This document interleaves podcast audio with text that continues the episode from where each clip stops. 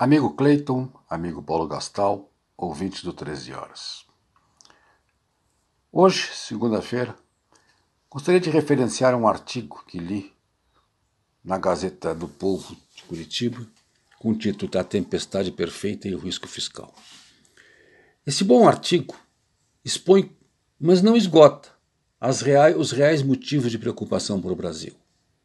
As diatribes do STF e seus ministros as contra as reações do Sérgio Reis da Vida são fatos.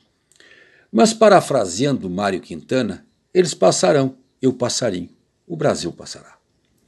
Os aspectos estruturais e econômicos não estão aí a passeio, vieram para ficar. E soma-se ao mal resolvido problema da dupla SARS-CoV-2-Covid. Os políticos surfaram nas suas ciências Acreditaram nas pagelanças de lockdown e no milagre da vacina e das máscaras. Pior, se aproveitaram para faturamentos de toda espécie. Criaram partidos terapêuticos a favor disso, contra aquilo, mas a dupla SARS-CoV e Covid está aí e veio para ficar. E tem reflexos na economia. Tem reflexos nesse monstro chamado inflação. E é essa a nossa preocupação. A começar pela doença. As medidas paliativas que represam a contaminação não resolvem. A vacina, como já se sabia, é apenas uma profilaxia ainda não totalmente explorada e sem se saber quanto ela vai resolver. Em todos os artigos que, que são publicados pela imprensa preocupada com isso, fica sempre a pergunta: quanto tempo dura esta não imunidade, mas esta fábrica de anticorpos que a vacina faz nas pessoas? As melhores expressões estão numa pesquisa da Inglaterra que estabelece seis meses. Ou seja, a revacinação está aí.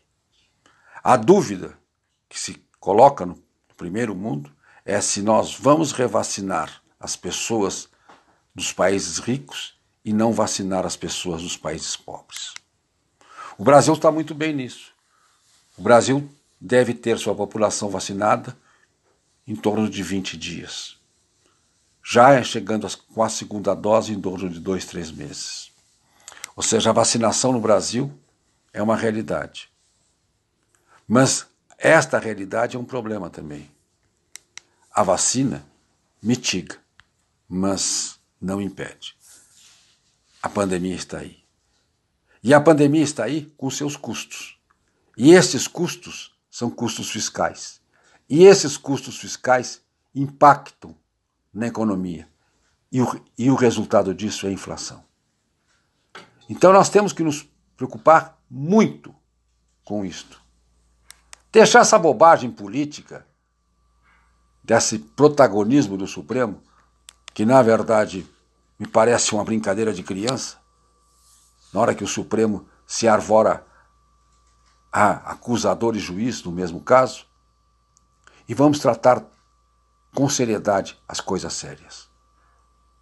Vamos cuidar do Brasil, vamos cuidar da nossa vida, vamos cuidar de produzir. Nós precisamos crescer, produzir, nos tornarmos o país que produz, o país que progride, o país que é o Brasil que sempre foi destinado a ser.